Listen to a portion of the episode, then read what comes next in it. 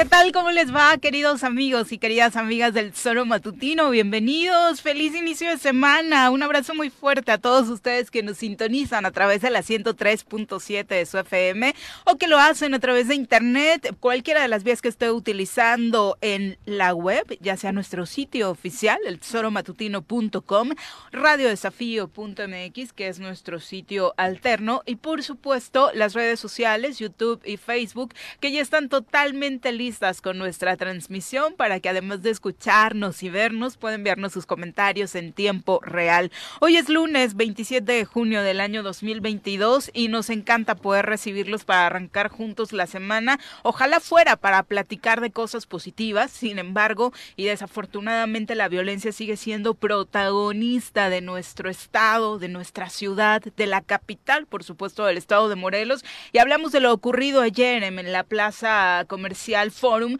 donde desafortunadamente se registra una balacera, de la cual pues, hoy estaremos analizando con las diferentes autoridades. Todavía no tenemos una versión eh, pues que nos deje totalmente claros de qué es lo sucedido y sobre todo quedamos más confundidos después de que ayer eh, la propia plaza, el propio centro comercial lanzó un comunicado que no tiene nada que ver con la versión que nos manda el municipio de Cuernavaca. Algunos hablan de un asalto, la versión del municipio es esa, unas farderas eh, que pues, intentan eh, realizar un robo dentro del centro comercial, actúa eh, el equipo de seguridad de la plaza realizando disparos al aire y esto es lo que genera el caos. Por otro lado, eh, pues la plaza dice que los disparos no se realizaron dentro de sus instalaciones, descartando esta versión que nos da a conocer el municipio y bueno, después se generaron varias versiones, algunas que apuntaban a unos escoltas que iban transitando por la autopista. De hecho, hubo un momento en el que la versión era que los disparos habían sido en la autopista cuando bueno, creo que a todos nos queda claro que el lugar está bastante lejos y con el ruido y la lejanía, pues era muy difícil que los disparos se alcanzaran a escuchar, eh, pues con tal magnitud como lo puntualizan algunos videos que están circulando. Sin embargo, pues obviamente esperaremos la versión final de las autoridades. Creo que acá de lo que menos se trata es de tapar a nadie, de ocultar la situación, haya sido fuera, haya sido dentro, no cambia, por supuesto, la circunstancia. Hubo detonaciones y, por supuesto, eso pone en alerta a la ciudadanía. Yo me quedo con el comunicado de la CES. De la... ¿Cuál? ¿Cuál? Mi querido Pepe, ¿cómo te va? Muy buenos días. Hola, ¿qué tal, Viri? Muy buenos días. También sucedió en Cuautla, ¿no? También hubo otra balacera en Cuautla. No, Un feminicidio. muertos. Sí, Una niña de 14 este, años. Ahí está Sí, más sí, complicada. sí. Ahí sí hay gente que, que sí resultó herida. Bueno, hubo muertes, ¿no? En, en Cuernavaca no sucedió, pero como bien lo dices, las versiones que circulan en los videos, la gente que se resguardó en las eh, tiendas, incluso en esta parte de las de la comida, ¿no? Este Sí, en el área de comedor, en el área de donde comedor sabemos que está más cercano a la... verdaderamente se nota que la situación fue ahí, ¿no? Lo que da a conocer el presidente municipal es justamente eso, la versión de los escoltas que detuvieron en la eh, en el Paso Express y después se dieron cuenta que pues este tenían todo en regla, por eso los dejaron ir, pero sí la situación ayer fue de total confusión, de total alarma en en pues en esta plaza y en todo Cuernavaca, ¿no? Porque todo el mundo a través de las redes sociales empezaron a mencionar lo que está sucediendo ahí y este pues llegó el ejército, llegó la Guardia Nacional, llegó la policía, Ya que había ocurrido plaza. todo, Sí, sí, sí. obviamente, ¿no? A toro pasado. Sí, pero, claro. pero, es- llegó. por eso es absurdo que, Sí, sí. que digan que no sucedió ahí, ¿no? Bueno, gente Sí, que ahí sí, sí. estaba, que todos tenemos un conocido. Ujú. No vengan, aquí, esto- aquí están los balazos. o sea, no tiene nada que ver lo que dice la autoridad con lo que dicen los testigos, ¿no? Los testimonios eh, que están ahí. Ya era domingo, ya era una hora pico, y aunque no estabas en Plaza Forum, te tocaba por la autopista, y desafortunadamente la alerta, el caos, pues obviamente nos terminó por pegar a todos de alguna u otra forma. Vamos a saludar a quien, como ya escuchó, hoy nos acompaña en comentarios. Tabasco, donde, bueno, es la tiene el presidente, el secretario de Gobernación y el director de Pemex. ¿no? Tu candidato, de tu Mi candidato. candidato, donde ahí curiosamente una empresa CLR, una empresa constructora, que tipo de las que salen ahí, que no tenemos idea de quiénes son, y que van a las fachadas de las casas, se ganó nada más y nada menos que un contrato de 62 millones de pesos en, suministro de hielo para las oficinas de Pemex. Creí que eran los hielos en la fiesta del Gober, ¿no? Que también se ve que es que a lo mejor buena, ¿no? Y hablo de Cuauhtémoc Blanco, que obviamente, digo, uno de los grupos consentidos en Morelos es Alma Sureña, como de que no, y los llevó para... Qué bueno que consuma el talento local, eso sí, creo que hay que aplaudirlo para sus pachangas. Ya no está trayendo grupos de fuera, al menos, ya lo amenizan, eh, amenizan sus fiestas grupos locales, qué bueno que haya sido almazureña quien ¿Y dónde es esas fiestas? Eh? Pues supongo que en casa de algún amigo, ¿no? Conocido porque en residencia no, no era, por como se alcanzan a, observar las fotos eh, que ayer, bueno, se, se dieron a conocer en medio de esta balacera que vivía Cuernavaca, pues al parecer el gobernador andaba de fiesta, ¿no? Cosa que por supuesto no es, no es para nada de extrañar. Y la verdad es que hay muchas cosas que platicar este fin de semana. Una, eh, pues, eh, gran, gran, gran convocatoria para la marcha del orgullo gay en la Ciudad de México México. Fue una marcha con una de las mejores convocatorias que se recuerde. Y es que era natural, después de dos años de pandemia, de encierro, en las que no se había podido realizar esta marcha, eh, salieron todos eh, los que coinciden, los que comparten y por supuesto los que se identifican con la comunidad LGBTIQ eh, para pues refrendar esta parte del orgullo gay hoy eh, en un día en el que, un año, por supuesto, en el que desafortunadamente pues se tiene que servir, seguir reivindicando y luchando por los derechos eh, de todos, los derechos humanos, y hablo particularmente tras lo ocurrido, la pésima noticia, este retroceso que se da en Estados Unidos con, la ley anti-aborto, ¿no? Que termina por aprobar eh, pues la autoridad de justicia estadounidense que por supuesto da marcha atrás al respeto de los derechos de las mujeres en aquel país. Sí, claro, y como bien dices, Viri, la marcha de ayer fue pues, de ayer del sábado, bastante colorida, con bastantes este personajes que normalmente no acompañaban a la comunidad, qué bueno, ¿no? Que se están sumando. Roberto Yáñez, diputado de Morelos, Ah, bueno, puso hasta autobús, ¿no? Muy oportunista, muy oportunista. Oportunista no, pero pues ahí está, ¿no? Digo, está buscando congratularse con la comunidad, ¿no? Está buscando congratularse con una comunidad que sabemos en uno de sus sectores o buena parte de sus sectores señalan que pues no es un diputado que los represente y que están enojados, por supuesto, por este tema en el que se hizo pasar, pues precisamente por parte de la comunidad. Sí, una parte de la comunidad está molesta porque eh, creen que no, que Roberto no representa completamente lo que, pues como se inscribió para la diputación, que la diputación no se la dan completamente por eso. Claro, también es complicado eh, y habría que ser la ley más clara, ¿no? Porque es quien ha hecho algo por, él puede decir yo voté una iniciativa en favor de, y con eso queda completamente claro que sí ha hecho algo por. O sea, no necesariamente tienes que ser o moete, lo que sea, sino sencillamente si tú no tienes problemas o es lo que la interpretación de la ley que le puedes dar, existe algo por, o ya llevó un camión suficiente para haber dicho que hizo algo por, o sea, exactamente. Uno, no ojalá, no, ojalá ¿eh? no bastará con eso, ¿no? Con poner un camión, porque mañana yo voy y lo pongo y me... yo no digo eso, estoy totalmente de acuerdo contigo, pero la ley hoy así lo va. Así es sí, insisto, ojalá la ley no permitiera que con eso alcanzara. Ese es el único punto, ¿no? Y como, bien enarbolaban... O, los diferentes. Sí, que algunos porque, por miopía. lo eres. O sea, es que. Sí, hubo quien por miopía. Prácticos reales lo eres. En términos de ley, ahí está. Así es. Sí, totalmente justificado. Sí, como bien lo enarbolaba alguna de las frases en la legislatura anterior, es legal, no es moral, ¿no? Me parece. Exactamente, tal cual, ¿no? Pero sí, definitivamente me parece que eh, ah, el reflejo de lo que representa ya la comunidad lésbico gay se demostró el día sábado. No ha habido convocatoria para Cuernavaca, ¿va?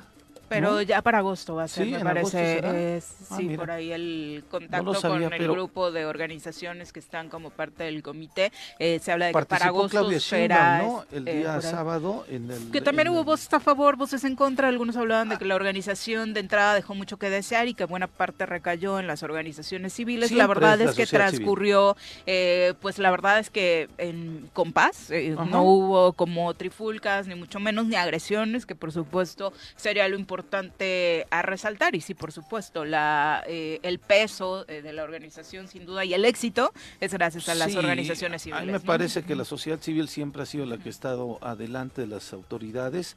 Me parece también como una fobia en exceso también el que rechacen que autoridades participen. En los eh, en Canadá el primer ministro sale a la marcha eh, normalmente, ¿no? En otras partes del mundo las autoridades participan de manera activa a pesar de que la organización recaiga en la sociedad civil. Bueno, pero para como estamos creo que, en México es sano, ¿no? Que, sea la sociedad civil y que la autoridad no participe. A mí me parece ¿Para que qué queríamos a Claudia ahí? Pero ¿por qué no?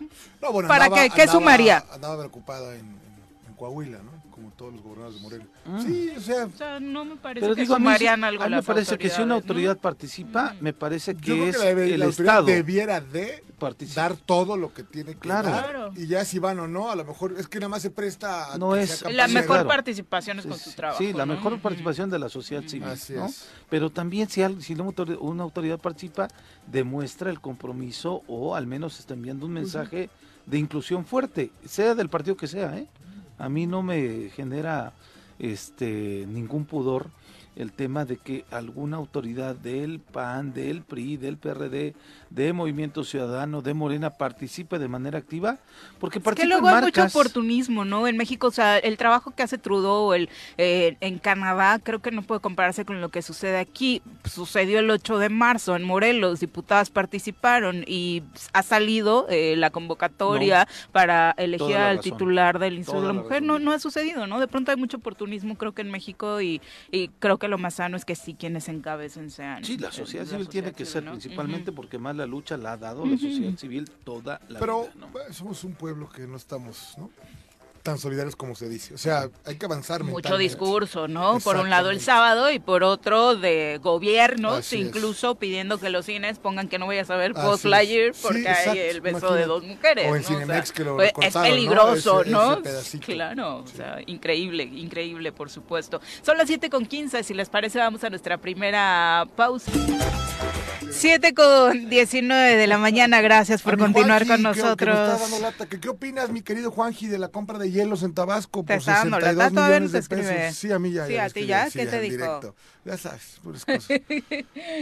¿Para quejarse contra Jorge te escribió? no, no. Ah. no.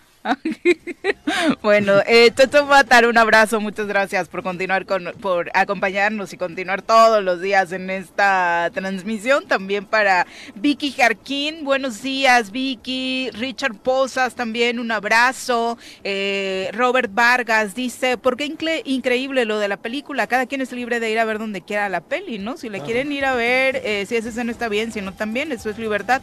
Totalmente, lo que nos parece increíble, no sé si se malentendió es que hayan existido gobiernos como el de Guanajuato que de pronto eh, pues se dice pidieron a los cines poner una leyenda de peligro eh, en la película, ¿no? En el póster eh, previo a que pues obviamente usted entrara al cine. Las que recortaron, se habla otra, sí, sí, sí. Entonces por supuesto que hay libertad. La libertad radicaría en eso, que está ofertada la película completita, no tendría por qué recortársele nada ni ninguna advertencia, porque es una película para niños y quien quiera entrar con sus hijos que entre y quien no, no, nadie está obligando a ninguna familia a ir a verla, simple y sencillamente que si yo quiero ir a verla no necesito una advertencia porque es una película para niños, ¿no? Como por qué me la van a reclasificar o a recortar, no estamos en la edad media, ¿no? Esa es precisamente eh, parte de nuestras libertades, por supuesto. Eh, comentar también, eh, se puso intenso, ¿no? El cabildo el viernes pasado, el cabildo de Cuernavaca, fue un cabildo abierto, se dio por primera vez la participación después del accidente en el puente de la regidora Pati Torres, habló de esta pues eh, situación complicada que atraviesa en materia de salud, que la obligaría a pedir una solicitud de licencia. Yo creo que lo complejo es el tema del sueldo, ¿no?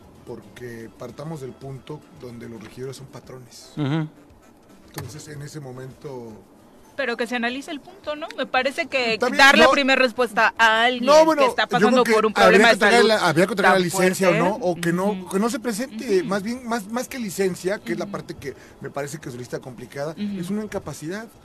Y bueno, ¿qué? Pues se queda céfala esa regiduría, punto. Me refiero, se queda sin la representación de alguien, pero en la comuna no puede pagar dos regidores. Eso me parece que es... Eh, no lo había visto yo en ningún momento. O sea, ¿no? Sí, Lo, lo, interesante es que creo que la mandó y que se analizaría el siguiente cabildo. Me parece que incluso el alcalde así lo dice. Me parece que dentro de los discursos que se escucharon el viernes, el mensaje y la sensibilidad eh, recayó en el alcalde. que aplausos para José Luis eh, Uriostegui, porque de pronto se empezó a armar el debate porque la primera respuesta después de la participación de Pati Torres fue la del regidor Fernando Carrillo, eh, pues diciendo esto, ¿no? El tema de los sueldos y demás, cuando creo que ni siquiera en medio de la situación tan delicada que se está viviendo era el de quien está convaleciente. Ella debería estar preocupada por su salud y ya. O sea, y los si va o no se presenta, bueno, es claramente que no se presenta porque tuvo un una accidente. Situación de salud, punto. O sea, yo creo que el problema es pedir que, le den el, o sea, no Cosa que algo que está concedido. Punto. Sí, porque hay otras regidoras que ni siquiera están yendo, ¿no? ¿eh? Exactamente. Hay otras regidoras, no sabía, no sabía que ni siquiera están yendo otras regidoras que me parece tuvieron afectaciones muchísimo menores que las de Pero la regidora. ¿Puede un regidor no ir nuestros años de gobierno? Bueno, hay muchos que ni vemos, hay muchos que, ni vemos ahí. Ni le van a descontar, ni le van a decir, ni absolutamente nada, ¿no? Aquí la situación es muy compleja. Así es. Y además, lo que señalaba ella, lejos, digo, desde luego, eh, la situación donde pide licencia con goce de sueldo y que se le tome protesta a su suplente es una situación excepcional. Nunca lo había visto yo, nunca lo había eh, analizado o se había sucedido en otra parte del, Estado, pero eh, donde brinca principalmente el regidor del PAN es donde ella hace señalamientos duros diciéndole al alcalde, su gente le ha fallado, ¿no? Hubo gente que le falló, que lo, nos puso en esa situación. Eso, quien politice el asunto es del otro lado, eso es lo que yo creo que... ¿Y no hubo gente que falló? No, no, seguramente sí, pero creo que insisto, hay gente aún convaleciente y yo creo ella, que ella, ¿no? o sea, yo creo que eh, eh, las cosas deberían de continuar como continúan en términos con la regidora. Yo creo que es un exceso. A ver, a mí me voy, me van a pagar y, a ver, los suplentes siempre son afines al titular. Sí, claro. O sea, sí, son parte de su equipo, ¿no? Claramente, entonces bueno, pues que la regidora siga cobrando como hasta ahora y punto. O sea, no no no a mi juicio, a lo no mejor pasaría nada. no pasa nada, exactamente. Y seguramente será tema de la siguiente edición de, Cabildo, ¿no? Cabildo, sí, exactamente. lo que pasa es que, al o sea, lo, que sería complicado es otorgar una licencia con goce de sueldo y después que pagarle al sí claro. no no me refiero en admisiones y las finanzas sabemos municipales no dan para no hay, eso, no hay sentido no hay razón. Que la regidora siga en casa y que se mejore ojo. O sea, claro. no, para no que, que ahí sabes que ahí es donde me parece como de terminó la participación de la regidora, cierra José Luis con un discurso, me parece extraordinario, y de pronto iniciar con esta confrontación, decir, no, porque va a cobrar dos veces. como por qué en ese momento no hablar de la licencia cuando iba a ser incluso un punto para el siguiente cabildo no o sea me parece me pareció hay que estar atenta de, la regidora. otra parte donde me parece digo no, no sé si quién lo dijo no que no me han pagado pero sí bueno pues tenemos quienes somos empleados seguridad social. Hay que asistir y si no te gusta, cómprate tu seguro de gastos médicos. O sea, ahí sí, ¿eh? Esa parte no la no escuché que la no, no, no, ella. Comentarios que leí que, que, había quejas porque no le habían pagado los servicios de salud, o sea, me refiero a los hospitales, operaciones. o sea, si alguien lo dijo, más bien decirle, pues está equivocado. O sea, quien es un servidor público tiene su, eh, seguridad no, y si quieres aparte te lo Si quieres aparte, compra tus gastos médicos, y ve y atiéndete donde mejor te claro. Sí, porque el ayuntamiento obviamente te da esta parte de lista. Como a todos los trabajadores. Sí, exactamente, eso, eso sin duda, ¿no? Ya después, obviamente, entre los regidores, Fernando Carrillo, Jesús Rosales, de Vendranat Salazar, pues estuvieron por ahí, eh, pues discutiendo ya en un tono más de responsabilidades, pues la aclaración, ¿no? De qué es lo que va a pasar con la investigación de este, pues, accidente que, por supuesto, dejó desafortunadamente lesionados a varios funcionarios Pero lo que importa es que la regidora se, restablezca. Y las otras, o sea, las otras regidoras también, si se pues encuentran tuvieron algún problema. Eh, mal, porque insisto, si no están yendo a trabajar las otras regiones, supongo que también es por esta parte de que pues tuvieron alguna complicación médica importante, ¿no? El alcalde me parece que está todavía lesionada de este, forma delicada con la cadera. ¿no? Entonces este, hubo gente que tuvo, no la desde, desde luego pues, la regidora Patricia Torres fue quien tuvo las cuatro intervenciones, quienes este pues su, su, el tema de que incluso se mencionaba que podía tener un virus, ¿no? Delicado. Habló de que todavía este, tenía, se estaba eh, pues, revisando la presencia de una bacteria en su cuerpo, ¿no? Entonces, esa, eso pasa la esa parte de septicemia, ¿no? que es cuando sí, sí, sí. hay algo, o sea, no, no, es septicemia, o sea, perdón. ¿no? Entonces, este, sí, evidentemente ella ha sido la, la que llevó la peor parte, pero todavía hay otros personajes, hay otras personas que siguen eh, convalecientes por este, por este evento, ¿no? El propio regidor Fernando Carrillo, pues decía yo estoy aquí y también sí, pero tampoco se vale juzgar, ¿no? si él está, que bueno, pero bueno, el regidor no está y punto, y hay que apoyarle, hay que ayudarle que se mejore. E insisto, sobre todo era esa puntualización en torno a la sensibilidad en un momento en el que creo que todos los que estaban ahí presentes en la sesión de Cabildo, pues eh, vivieron un momento tan, tan fuerte. Son las 7.28, vamos a darle un repaso a la información nacional. Las nacionales, las nacionales, que dice Reforma, Crónica y el Milenio, que dice el Excelsior, Jornada Universal. ¿Qué pasa por aquí? Juanjo. ¿Qué pasa por allá? ¿Qué pasa por aquí? Juanjo. ¿Qué pasa por allá? Si hasta los bueno, ya que se están volviendo fans de las encuestas, justo la del, financiero, está relacionada, no, te va a encantar. Eh, Morena va caminando sin competencia rumbo a 2024, dice el financiero.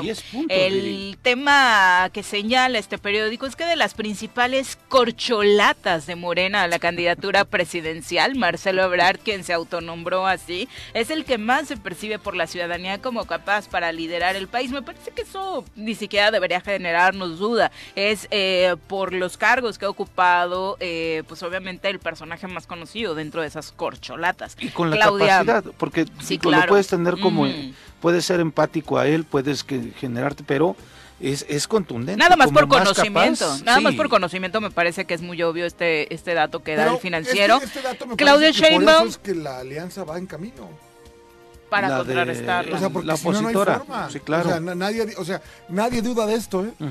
La encuesta eh, preguntó a los ciudadanos con qué atributos identifican a los posibles candidatos. El más capaz para liderar al país eh, es Marcelo Ebrard, según esta encuesta, con 34%. El segundo lugar es Claudia Sheinbaum, con 18%. El otro atributo, ¿quién es el más cercano al pueblo? Claudio Sheinbaum destaca en este rubro con 29%, Marcelo Ebrard queda en segundo lugar con 23%.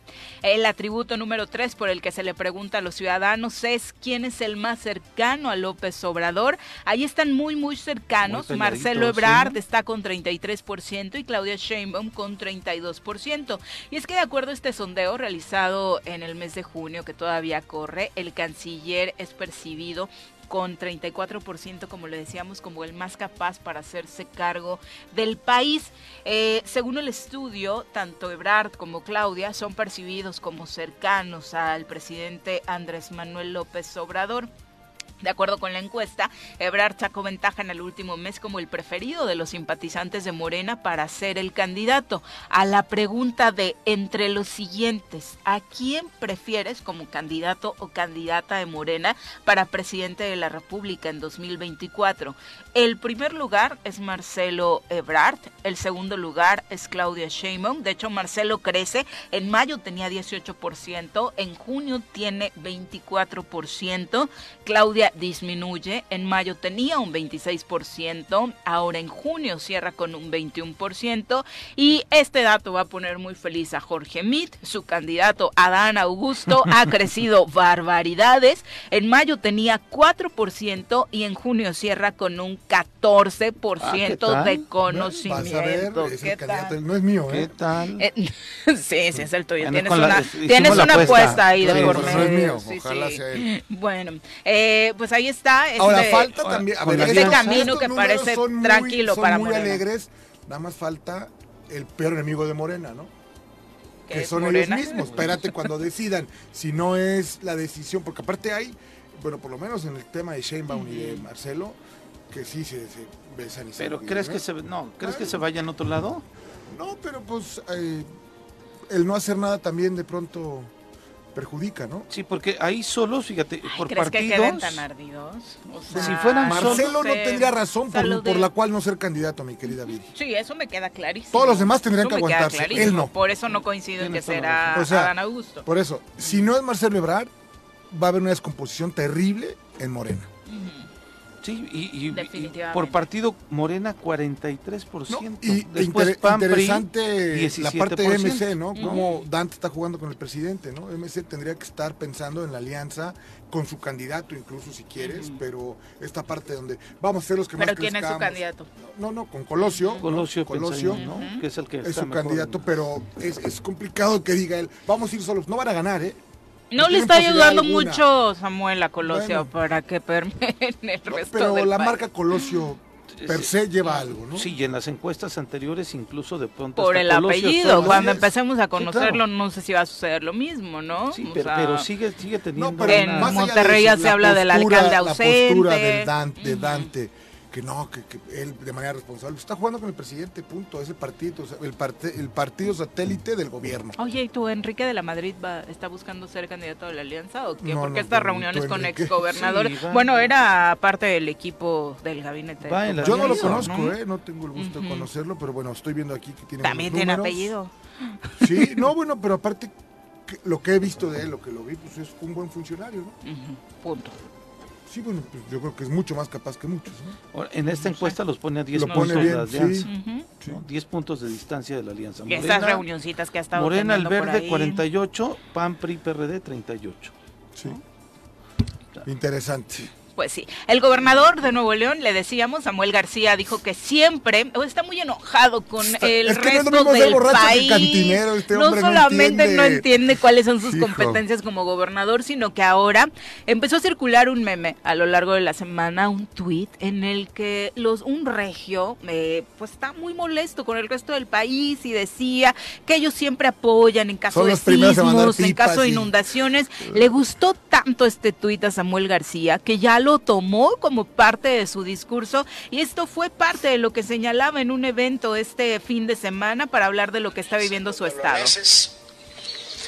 siempre que hay un temblor en la Ciudad de México, un huracán en Guerrero o una catástrofe en Chiapas, somos los primeros en juntar lana y pipas y mandar ayuda. Siempre. Chequen Teletón, quién es el estado que más lana pone cuando hay una crisis.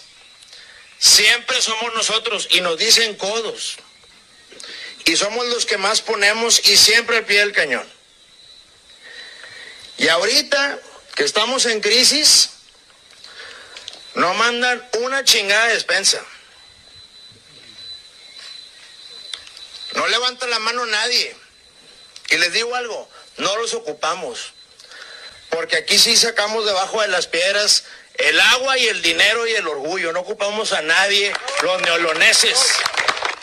Bueno, pues ahí está, obviamente eh, pues, solidaridad con la gente eh, de Nuevo León que está por pues una inoperancia de sus autoridades Totalmente. padeciendo esta crisis de agua, ¿no? Eh, y ya sabíamos lo que pensaba Samuel García del resto del país, ¿no? Desde que era diputado, luego diputado local, luego senador, hablaba mucho de este tema de cómo los del sur son los que pues echan la flojera Los regularmente mantienen. en el Iban a país. salirse del pacto, Y con ¿no? sus Y- impuestos Ajá. eh, Nuevo. León mantiene a. México, ¿no? Pero no es culpa de él. Es de quien votó por él. Sí, claro. Bueno. así de sencillo. Son las 7 con 36 eh, de la mañana. Si les parece, vamos a una pausa. Regresamos con más. José Julián Gómez de Gante, un abrazo, muchas gracias por acompañarnos en la transmisión de hoy. También nos acompaña Silvia Sabino Armas, quien nos desea un hermoso y bendecido lunes. Muchas gracias, Silvia. Vamos ahora a entrevista. Ya nos acompaña a través de la línea telefónica la titular de la CEPRAC, Alicia Vázquez Luna, a quien recibimos con muchísimo gusto en este espacio. Alicia, ¿cómo te va? Muy buenos días, secretaria. Bendecido día, Viri, Pepe, Jorge. Igualmente. Gracias, igual. Igualmente, muchas gracias por la comunicación, Alicia, sobre todo después de un día en el que, pues, el domingo fue muy ajetreado, desafortunadamente, por esto ocurrido en Plaza Forum, y sí nos eh, interesaba platicar contigo para dejarle eh, una versión oficial, una versión clara a la ciudadanía acerca de lo ocurrido.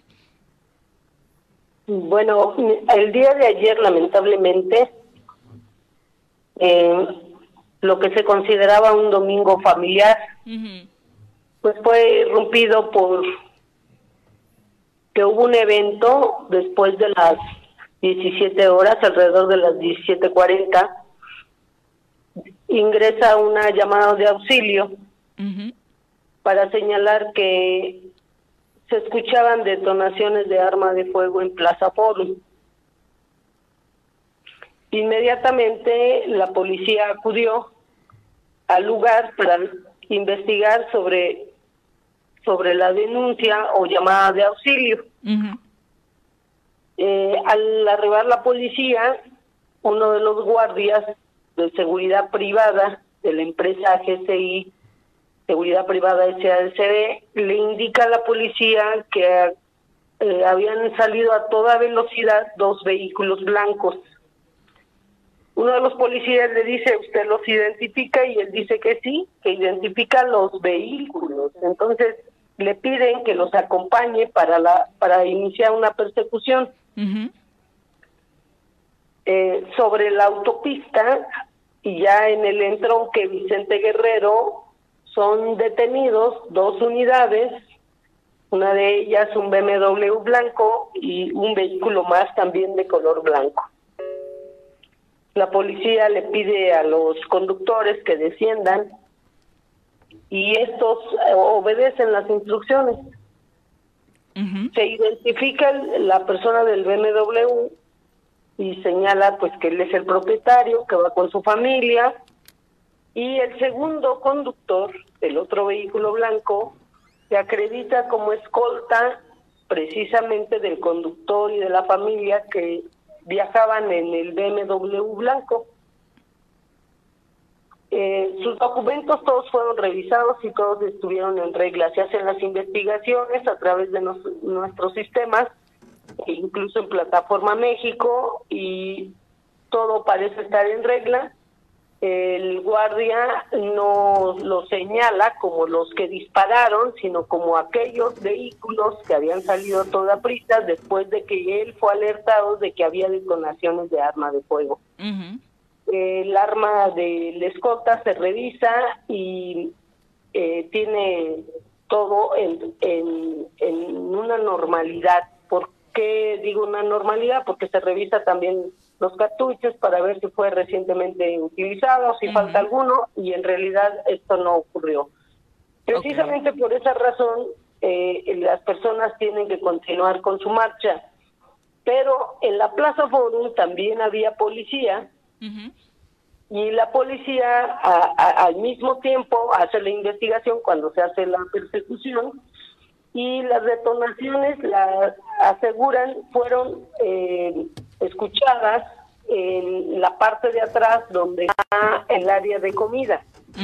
La versión en el lugar es que aparentemente dos eh, femeninas habían sustraído mercancías, las habían perseguido, no se quisieron detener y entonces eh, hubo hubo estas detonaciones de arma de fuego se asegura que fueron los guardias de seguridad privada que al aire disparaban para retener a estas personas. Sin embargo, en la investigación de la policía no encontró ningún elemento balístico. Okay. Eh, tampoco hubo algún lesionado, hubo mucha crisis nerviosa. Eh, nosotros pedimos apoyo de ambulancias, acudió la Guardia Nacional, el Ejército, la Policía Estatal, se controló el área por la crisis nerviosa de, de los asistentes y fue evacuada la, la plaza. Eso es lo que sucedió el día de ayer.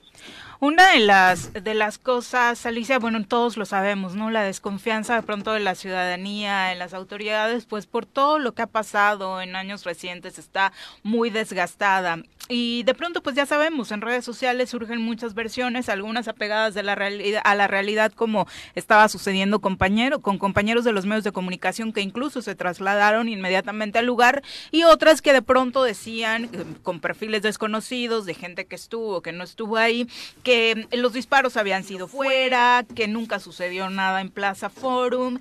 Eh, y, obviamente esto hizo que la ciudadanía percibiera como un engaño lo que estaba diciendo, porque decían, es que unas detonaciones fuera no se hubieran escuchado así de fuertes dentro de la, de la plaza.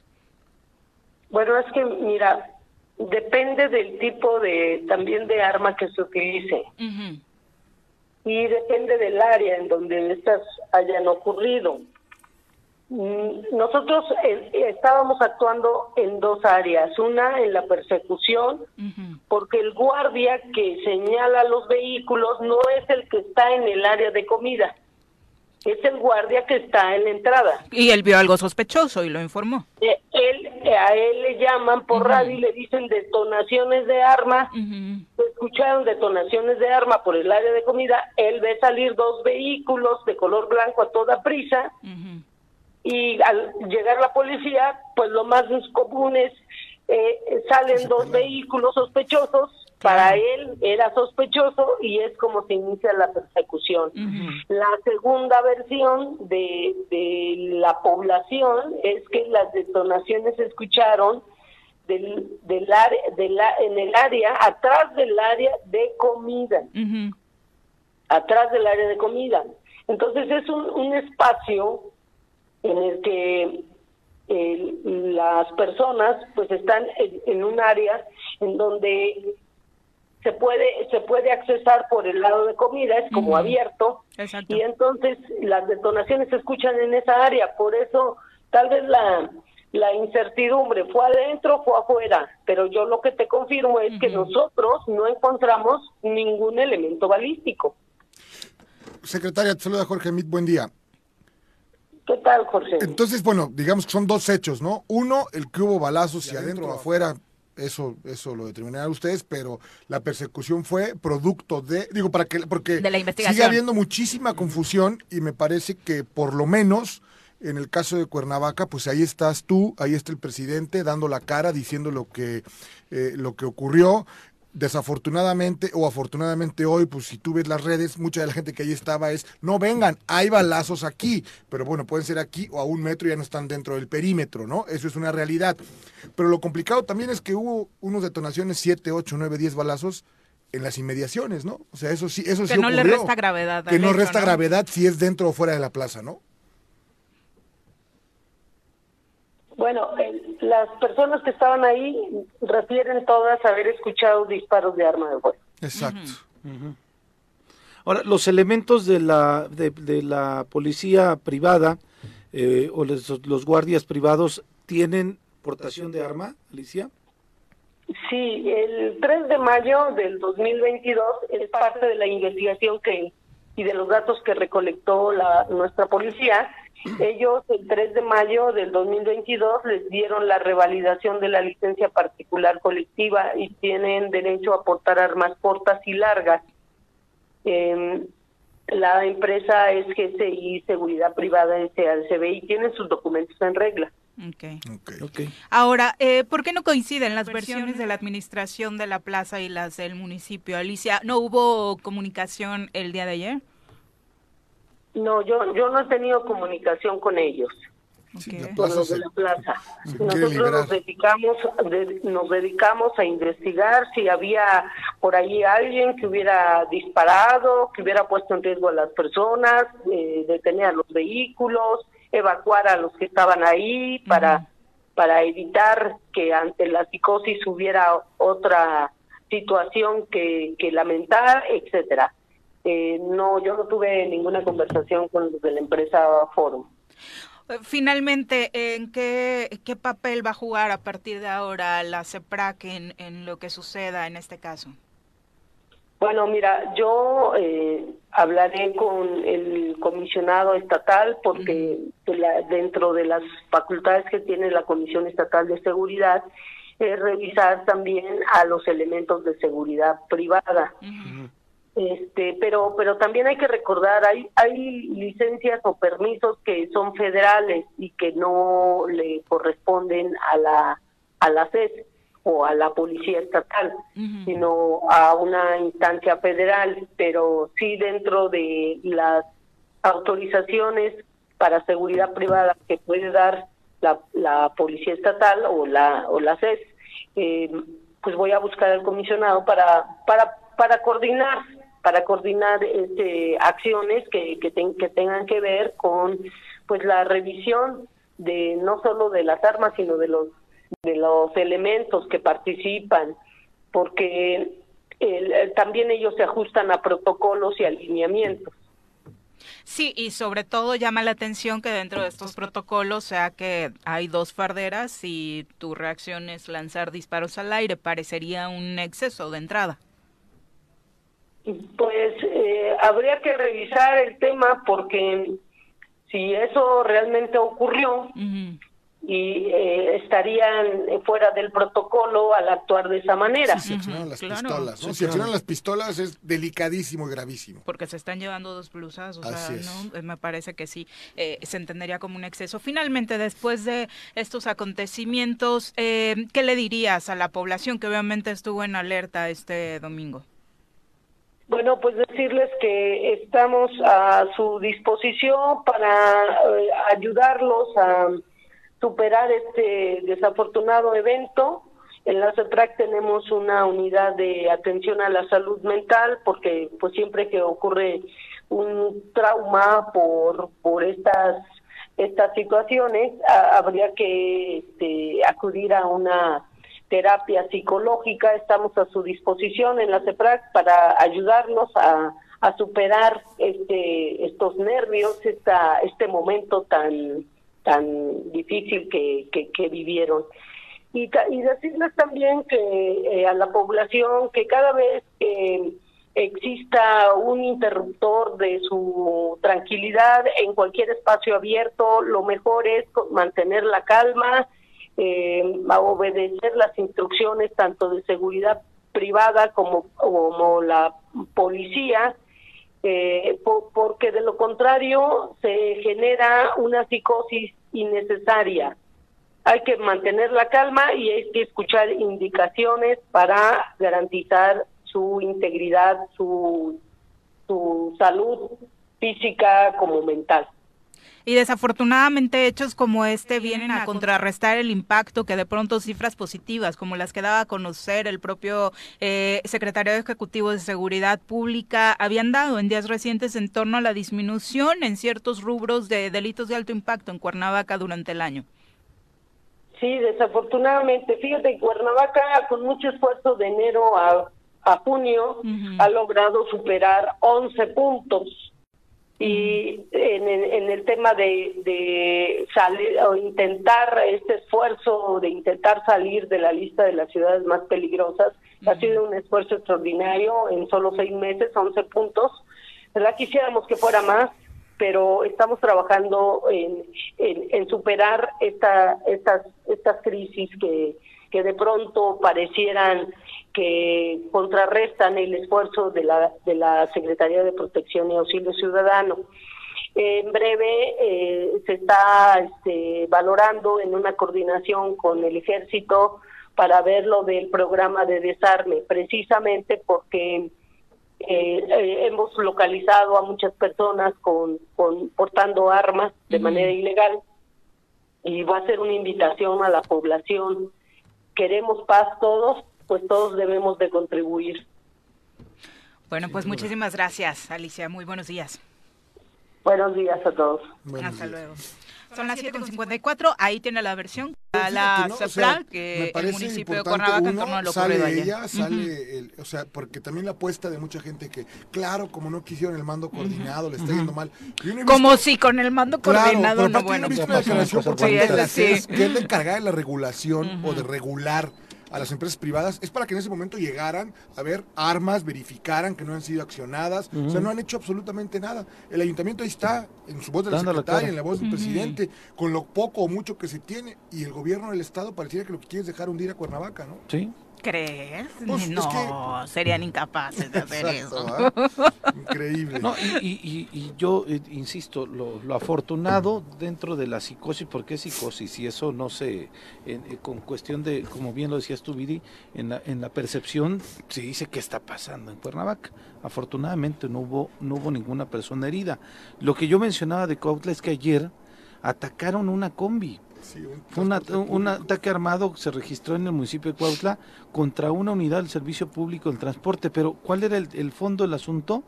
El gobierno de Estado señaló que el vehículo viajaban familiares y amigos de Jonathan N., quien minutos antes había salido libre de la cárcel distrital de Cuautla, donde estuvo detenido por delitos contra la salud, posesión de arma de fuego y posesión de vehículo de procedencia ilícita. Que se suma lo del jueves por la noche, el Exacto. ataque a la cárcel. Ahí distrital. lamentablemente perdió la vida el conductor de esta unidad, ¿no? Hubo un hecho fatídico, hubo, hay otros más lesionados. Se habla de Luisa, de 44 años, Isaac, de 19, Dalia, Dalia Ibed, de 27, Claudia Dalia, de 51, Luis Daniel, de 27, Gildardo, de muertos, ¿no? 38, Jonathan, de 24 años. Estos están lesionados, al menos. Es una persona Todos ellos. Y es una persona que sí. perdió la vida ayer en Cuautla. Bueno, En este hecho, la psicosis y las escenas son terribles, no quiero minimizarlo, pero afortunadamente no hubo ninguna persona. Sí, lo de lesionada Cuernavaca ni de ayer pareciera más una imprudencia de un Sí. guardia de seguridad, que ojalá ese sea la... que, la- que esa es la versión, ¿no? Que lo importante sería que quedara claro, ¿no? Sí, No, que bueno, y que tendrán hiciera tomar su trabajo el la CES, asunto y que se duda. regule, porque al rato eh, una bala perdida, ¿no? Sí, o sea, claro. imagínate. Sí, no, no, Pero de. Cuautla es Es esta, de- atacaron una, una combi donde hay un- una persona muerta y otros más lesionados. Y desafortunadamente se confirma esta mañana el hallazgo del cuerpo de una mujer en la colonia Lomas de Cortés, eh, aproximadamente 25 años, presenta huellas de violencia, ya hay operativo policíaco en la Parece zona. que la mataron a golpes. Sí, son las Terriblemente. 7 Aquí por Lomas de Cortés, sí. Volvemos. Hablando precisamente del uso de armas, de eh, la violencia en contra de las mujeres, vaya caso este asesinato de la cantante de música. Eh, ranchera Irma Lidia, Jesús Hernández Alcocer, presunto feminicida de la cantante, afortunadamente ya fue trasladado este sábado al reclusorio norte. Al cumplirse el plazo constitucional de 72 horas desde que fue aprendido el pasado jueves en el restaurante Suntory de la colonia del Valle tras disparar en contra de quien fuera su esposa. Eh, el Ministerio Público de la Fiscalía para la Investigación del Delito de Feminicidio de la Ciudad de México ordenó también el traslado de una escolta de este hombre a dicho penal que también fue detenido el día de los hechos. Ayer se realizó una audiencia inicial de ambos, se dieron seis días precisamente para definir eh, qué sucederá subsecuentemente con, con este hombre que trató por todos lados de hacer uso de sus influencias por el perfil que se ha dado a conocer. Pues es un abogado relacionado con las altas cúpulas del poder en México tanto político como eclesiástico y pues obviamente se pensaba que el caso de entrada no iba a permitir su permanencia en prisión. Afortunadamente hasta el momento así ha sido. Eh, es un caso que por supuesto impactó a todo el mundo, primero por eh, el asesinato de una joven, ¿no? De Ujú, 22 sí. años que era su esposa. Eh, segundo, por supuesto, Cómo el lo lugar, quería, ¿no? El Cómo lo lugar, quería. sí. el lugar en el que se realiza, ¿no? O sea, es, Sí, una un plaza pública, un en restaurante. el Un restaurante, pues por supuesto no te imaginas que pueda suceder eso, pero bueno. Sí, y después trascendió ya debido a que ella pues se dedicaba a la- al, al canto, ¿no? Entonces ya era un parte de la comunidad artística. La pregunta en serio, Este- seria, es ¿qué hacía ella con este señor, no? Bueno, pues eran No pareja, sería lo ¿no? trascendente hoy, ¿no? No, no, no, bueno, fuera de, out out of the record, En el ¿no? chismecito. Sí. Ujú. Pues se habla de que era el promedio de edad que manejaba con sus esposas, este hombre. ¿no? Y me parece que hay otro No. caso de una ex esposa Exacto, en que el que también, habría existido violencia. violencia, ¿no? Entonces, eh, terrible por donde se le quiera ver. Son las 8 con 3, vamos a hablar del clima. Está con nosotros eh, el reporte ah, vial. el reporte vial. Perdón, es que escuché los truenos hace ratito. Eh, nos acompaña el comandante Eric López a través de la línea telefónica. Comandante, ¿cómo te va? Muy buenos días. Hola, ¿qué tal? Muy buenos días, Vivi. Así es, tenemos ahorita alguna frecuencia vehicular sobre avenidas principales. Únicamente empezamos a tener ligera carga a la altura de Avenida Morelos, a la altura de Chipitlán, lo que va entrando de la pista. Y sobre, eh, en cuanto a Avenida Las Palmas, eh, Glorita de Las Palmas, tenemos un poco de carga vehicular. Boulevard Juárez totalmente libre la circulación. Avenida Morelos fluyendo, únicamente ligera carga en Morelos de Gollado. Y sobre el Calvario sin problemas de circulación. En cuanto a Avenida Zapata, únicamente con carga vehicular en Glorieta Tlaltenango. Y Lomas de Aguatlán hacia Calzada de los Reyes ya se empieza a desahogar en esa zona. Sobre eh, Buenavista, únicamente ligera carga de Colegio Militar hacia Buenavista, Paloma de la Paz con algo de afluencia vehicular, así como la salida de eh, la pista hacia Paloma de la Paz. En cuanto a Domingo 10, Vicente Guerrero, sin problemas de circulación. Avenida Río Mayo, totalmente fluido. Avenida Diana, tenemos ligera carga vehicular en Glorieta de Plazas Comerciales hacia Diana. Boulevard con agua Tizoc, únicamente ligera carga en. Pemex circulando sin problemas de circulación. Calle Central con ligero retraso hasta Guarderías del IMSS. La Luna Coronel Omada sobre Plan de Ayala hasta Juan Dubernard, totalmente fluida la circulación. Y Cuauhtémoc con ligera carga hasta el primer cuadro de la ciudad. En cuanto a, Avenida, Avenida Palmira, tenemos ligera carga antes de llegar a Humboldt y de igual manera antes de llegar al Paso Express, así como la salida de Tabachines eh, sobre el Paso Express hacia Tabachines. Sobre el mercado Adolfo López Mateos, únicamente salida de Andenes, tenemos ligera carga y el primer cuadro de la ciudad lo tenemos sin problemas de circulación en general, no tenemos manifestaciones ni cierres importantes, únicamente una reparación sobre Avenida Álvaro Obregón, ya está aplicado el operativo vial y en unos momentos más eh, ya este deshabilitan esa zona, habilitan ya los dos carriles de bajada. Oye, ya, ya que te quería mandar con el asunto del clima, pues ayer llovió eh, por la tarde y noche. ¿Qué tal le fue a Cuernavaca con este tema? Eh, bien, bien, afortunadamente no hubo, perdón, no hubo este árboles ni nada caídos ni, ni, ni acercamientos fuertes. Eh, no hubo este complicaciones en cuanto a ello pero pues, sí sí estuvo un poco más ligera que la vez pasada que sí derribaron árboles y demás. Ahora estuvo más tranquilo y amanecimos con la circulación bastante fluida no tenemos tanta tanta carga vehicular ¿Cuál es la recomendación para la ciudadanía? Porque particularmente este asunto de los árboles, la semana pasada se impactó de manera muy fuerte, ¿no? Vimos escenas donde incluso, pues por ahí, afortunadamente personas lesionadas no, pero sí patrimonio de la ciudadanía, como los autos dañados. Sí, los automóviles sí, bastante es bastante bueno, lo que afortunadamente no son daños este físicos o, pérdidas humanas, pero sí los daños de patrimonio en cuanto a los vehículos. La recomendación es muy importante siempre cuando está lloviendo muy fuerte, no tratar de avanzar, no tratar de meterse en charcamientos. Lo mejor es esperar, esperar en una zona segura eh, donde no estén lejos de árboles y de igualmente de postes, no sé, alguna gasolinera o algo, esperar unos momentos. Hay veces que lo fuerte pasa en 10, 15 minutos y podemos seguir avanzando, todo por llegar 10 o 15 minutos más temprano a algún lugar que ni siquiera tenemos que llegar tan rápido, pues arriesgamos, ¿no? Arriesgamos el vehículo, arriesgamos también, vamos a arriesgar hasta la vida. Entonces es muy importante tratar de esperar cuando esté lloviendo demasiado fuerte o si ve algún encharcamiento, no tratar de meterse, ¿no? Hay veces que los vehículos no, no aguantan, se pueden meter por el filtro de aire o algo y pues obviamente ocurran esas desgracias o desvieles y demás. Perfecto, pues muchas gracias por la comunicación y la información. Muy buenos días. Claro que sí, excelente inicio de semana. Gracias igualmente. Esperemos que por supuesto... pero fuerte la lluvia ayer, ¿eh? Sí, bastante. Fuerte. Yo por eso creí que iba a dar mayores complicaciones, afortunadamente, no. Sí. porque la semana pasada la verdad es que estuvo muy, muy, muy... Fuerte y prolongada, ¿no? Sí, sí, sí, sí, sí. Estuvo también prolongada. Bastante. Sí, sí, sí. Tupidita. Ajá, ajá. Afortunadamente en el... Pero como bien dice el comandante, ¿no? Los que somos aquí sabemos que eso pasa rapidísimo. Digo, los que van en el coche hay que esperarse un rato es mejor que... que Algunos los agarró estacionados, ¿no? La semana pasada. No, pero como es, mejor quédate. ah, no, aguanta, claro. Aguanta, va a pasar. Cuando está la lluvia fuerte, sí, para que se arriesguen, ¿no? Exactamente. O sea, de todas formas vas a avanzar lento por tu seguridad. Si tienes hacia dónde parar un rato, mejor pues párate. Pues mejor hazlo, ¿no? Oríllate a la orilla, ¿no?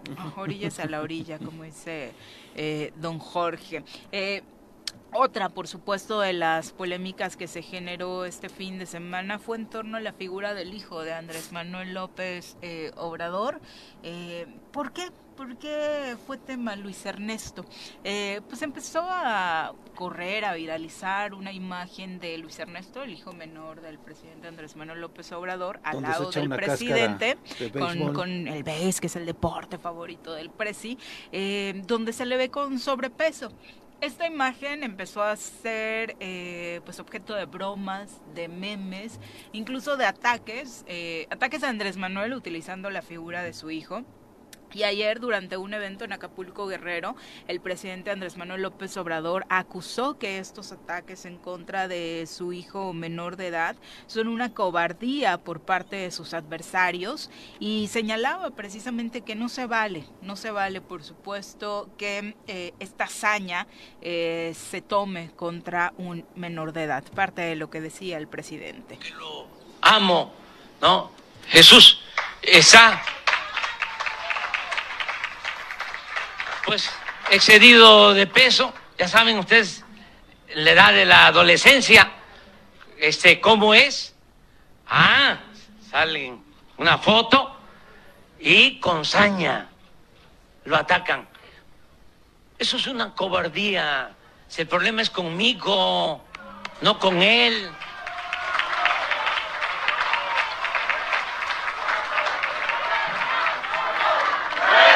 Hasta en las verdaderas mafias se respeta la familia. Y aunque muchos han estado tratando de pues repasar lo sucedido con los hijos de anteriores eh, presidentes, creo que ni con Calderón, ni con Peña, ni con López Obrador debería permitirse que los menores fueran objeto de ataques. Pero tampoco debería ser tema, ¿eh? O sea, sí, bueno. O sea, me refiero, no, es algo que no debe de tocarse, nadie. No, ni para bien, ni para no, no, no, por, supuesto, eso es lo que voy. Sí, claro. sin duda, ¿no?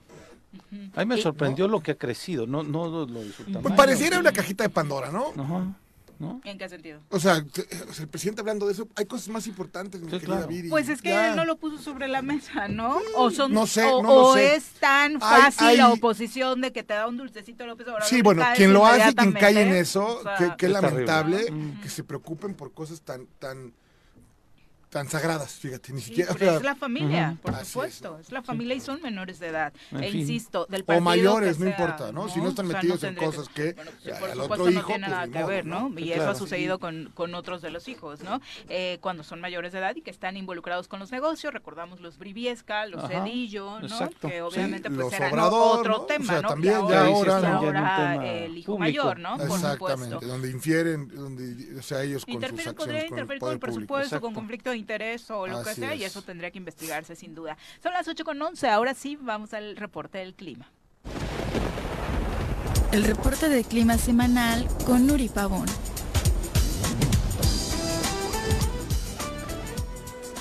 Nuri Pavón, ¿cómo te va? Muy buenos días. Hola Viridiana, muy buenos días. Un gusto saludarlos nuevamente. Buen día Pepe, por supuesto Jorge y el auditorio deseándoles un excelente inicio de semana. Gracias Nuri, igual. ¿Cómo nos va a ir con la lluvia esta semanita Nuri? Cuéntanos. Sí, en la semana se ven condiciones de precipitaciones con chubascos, estamos hablando de 5 a 25 milímetros. Hoy es cuando se ven un poquito con mayor intensidad con respecto a los días que se vienen. Eh, vamos a estar esperando el día de hoy eh, lo que serían chubascos con lluvias puntualmente fuertes, estamos hablando de 25 a 50 milímetros. Se ven alguna lluvia puntual en la zona metropolitana de Cuernavaca que pudiera superar los, los 25 milímetros, por eso estamos también dando un pronóstico para puntuales fuertes estas lluvias se esperan acompañadas de tormenta eléctrica y acompañadas también de la probabilidad de caída de granizo. Esto principalmente en lo que es el transcurso de la noche y hacia lo que es la madrugada se ve ya de menor intensidad, estamos hablando con algunas lluvias dispersas. En lo que serían las temperaturas, vamos a tener cielo medio nublado, por lo tanto temperaturas de templadas a cálidas. Para lo que es la zona metropolitana de Cuernavaca se espera que estemos alcanzando 27 grados, hoy una mínima de 13. En los altos de Morelos esto para Huitzilac temperaturas de 7 a 21, en la zona oriente para Cuautla temperaturas de 16 a 29 y por último para la zona sur Jojutla temperaturas de 18 a 34 grados centígrados. Las precipitaciones también acompañadas de viento, rachas, se esperan principalmente en la zona sur del estado de 25 a 30 kilómetros por hora, esto con dirección dominante del sureste, y para la zona metropolitana vamos a estar esperando de 15 a 20 kilómetros por hora. Para la semana, como lo mencioné, se esperan condiciones de chubascos y las temperaturas se prevén muy similares a lo que se van a estar esperando el día de hoy. Perfecto, pues ya sabíamos que desde que nos lo advertiste hace un par de semanas, la tendencia no iba a cambiar, la sombrilla, el paraguas ya no debe salir de nuestro bolso, del auto, para estar eh, cuidadosos precisamente por si se desata la lluvia, cuando menos lo esperemos, que regularmente la tendencia sigue siendo por las tardes, ¿no? Así es, eh, empezamos en la tarde, las condiciones de precipitaciones se extienden hacia lo que es la, la noche. Eh, estas últimas eh, periodos de precipitaciones no hemos tenido en la madrugada, también es muy común que en el estado de Morelos nos llueve en la madrugada y estas últimas semanas se ha estado presentando principalmente en lo que es la tarde-noche y vamos a seguir con las mismas condiciones. Perfecto, Nuri. Recuérdanos las redes sociales donde podemos informarnos de estos acontecimientos que nos separa el clima. Eh, claro, por medio del Twitter, esto arroba con agua OCB, aquí tenemos la actualización del pronóstico del tiempo. Perfecto, muchas gracias. Datos 100% científicos y por lo tanto muy apegados a la realidad. Pero aparte parece este eh, chamán, este Nuri. ¿no? Nuri no, no hace brujería. Claramente son científicos, pero híjole, hasta dices, ah, Qué exactitud. Sí, sí, muy, muy exacto, sin duda. Gracias, Nuri, muy buenos días. Saludos, muchas gracias. Hasta luego. Hasta luego, buen día sobre el pues agua. Está. hablando el presidente Andrés Manuel López Obrador en la mañanera. Él le respondió a Samuel, ¿no? Eh, dice que de ser necesario el gobierno federal puede ayudar eh, a Nuevo León, pero que hace falta un acuerdo para dar preferencia al consumo doméstico y no a las empresas, que es una de las grandes problemáticas y de lo que se queja precisamente la ciudadanía, ¿no? De que de pronto, pues hay empresas que no han tenido ningún problema con el abasto de agua, contrario a quienes eh, incluso en negocios más pequeños o obviamente en temas domiciliarios pues han tenido una problemática. Escuchemos lo que dice López Obrador esta mañana. Ay. Es que hace, hace referencia a las cerveceras. Pues un acuerdo ahí en Nuevo León. Si es necesario, nosotros ayudamos, porque se le debe de dar preferencia al consumo doméstico. En una situación de emergencia se tiene que priorizar y se tiene que atender primero a la gente, no el agua para las empresas. Es un asunto de definir prioridades y también de buscar acuerdos, porque los empresarios ayudan. Bueno, ya sabemos que el tema, justo como decías, ¿no? El de las cerveceras es eh, importante, ¿no? ¿Como prista? Sí, sí. ¿Qué han hecho en términos de infraestructura los gobiernos para estos problemas? O sea, porque es un problema de fondo, ¿eh? Que hay que hacer una serie de cosas que tienen que ver. Bueno, a mí me da pánico porque me estoy viendo en ese espejo. Mira, yo te diría que, que, en Cuernavaca sería muy complicado. El problema del agua hay que cuidarla claramente, pero aquí hay agua. Lo que no hay son la, infraestructura para dotar, ¿no? Hay agua, pero tenemos muchas colonias sin ella, por, por temas diferentes, pero el manejo del agua sabemos que es problemático. Debe ser una prioridad, como lo dice el presidente, una prioridad de política pública a futuro.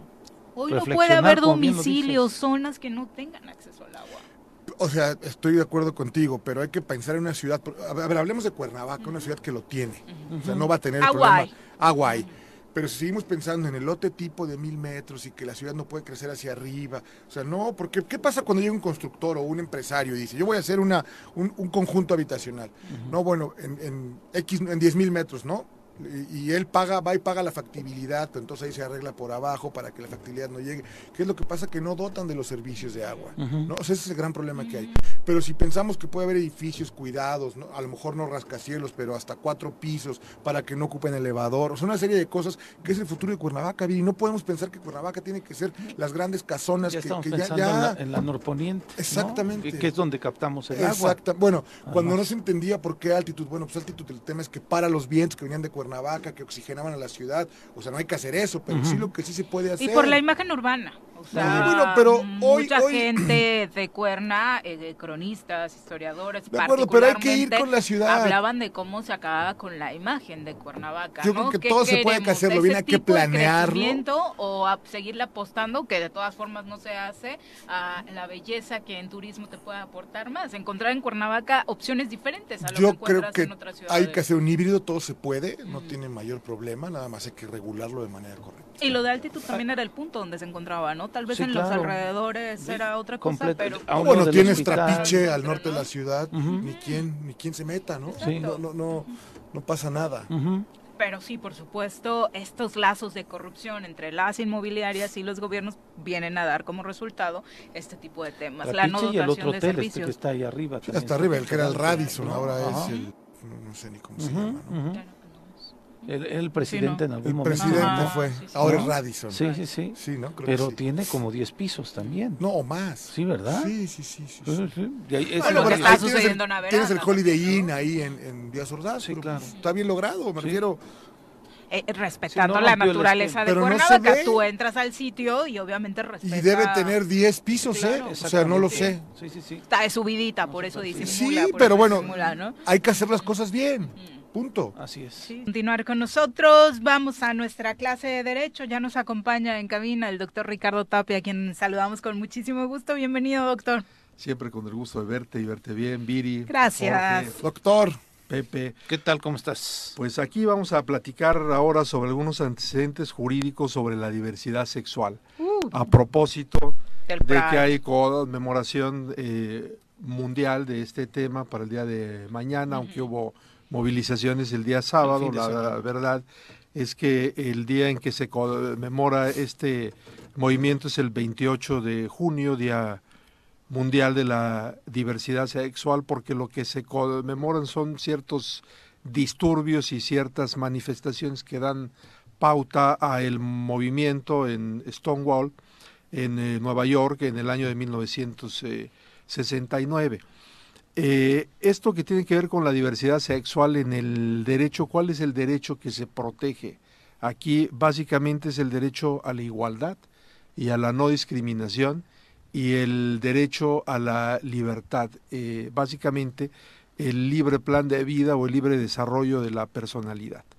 Eh, acá vamos a dar algunos datos interesantes porque a veces la gente piensa que pues esto es una cuestión simplemente de, de México o simplemente de cierta ideología y la verdad es que hay varios antecedentes en el mundo, en, en el tema jurídico, que vale la pena mencionar. Y después de lo sucedido la semana pasada en Estados Unidos respecto al aborto, nos queda claro que no es un asunto en el que esté atorado solamente México, ¿no? Claro. En el Sí, respeto a los derechos. Sí, sí, sí, sí.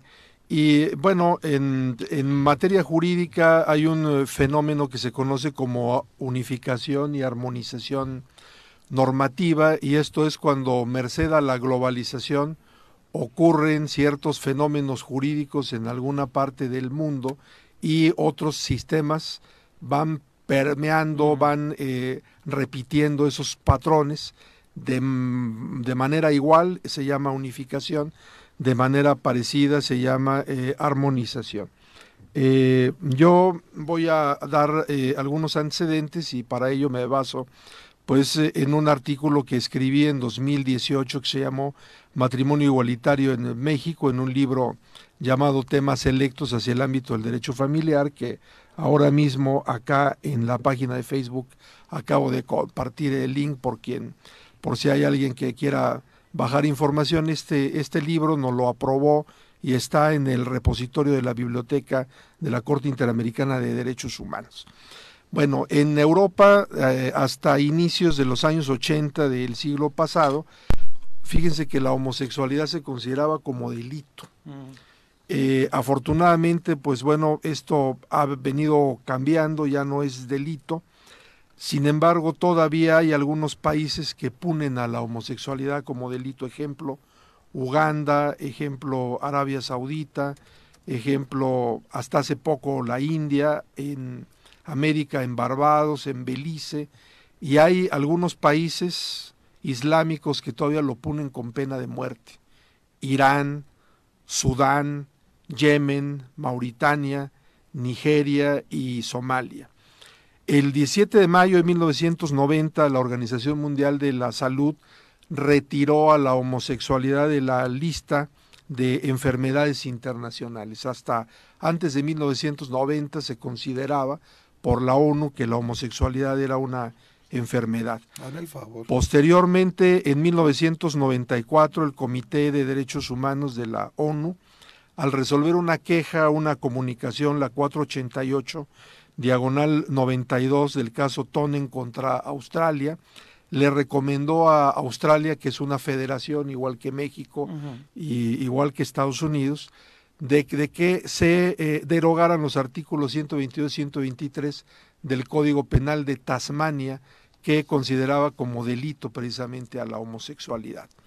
En 2007, a petición del alto comisionado de las Naciones Unidas para los Derechos Humanos, expertos de la Comisión Internacional de Juristas y el Servicio Internacional para los Derechos Humanos, también académicos y activistas, se reunieron en una universidad en Indonesia y elaboraron los llamados principios de Yogyakarta sobre la aplicación de la legislación internacional de derechos humanos en relación a la orientación sexual y a la identidad de género, dando pautas para la no discriminación y el libre desarrollo de la personalidad en el tema de la orientación sexual. En 2010, la Corte Suprema de Justicia de Costa Rica declaró que no era constitucionalmente válido someter a consulta popular o referéndum un proyecto de ley sobre la posibilidad del matrimonio igualitario. Y en el mismo año, la Corte de Apelaciones del Noveno Circuito de los Estados Unidos, esto es en California, en el caso Perry versus Schwarzenegger, falló en el mismo sentido, expresando que los derechos fundamentales, aquí el derecho a la igualdad, a la libertad, a la no discriminación, no pueden ser sometidos a votación y no dependen de los resultados de elecciones. En el plano regional, en América, eh, la Asamblea General de la OEA el 7 de junio de 2011, eh, en su resolución 2653, resolvió uno, condenar la discriminación contra personas por motivos de orientación sexual e identidad de género e instar a los estados dentro del sistema americano a adoptar medidas para prevenir, sancionar y erradicar esa discriminación. El 24 de febrero de 2012, la Corte Interamericana de Derechos Humanos, en el caso Karen Atala Rifo y Niñas contra Chile, estableció que no se podían eh, tomar estereotipos de homosexualidad para eh, resolver lo que tiene que ver con la custodia de los niños y de las niñas.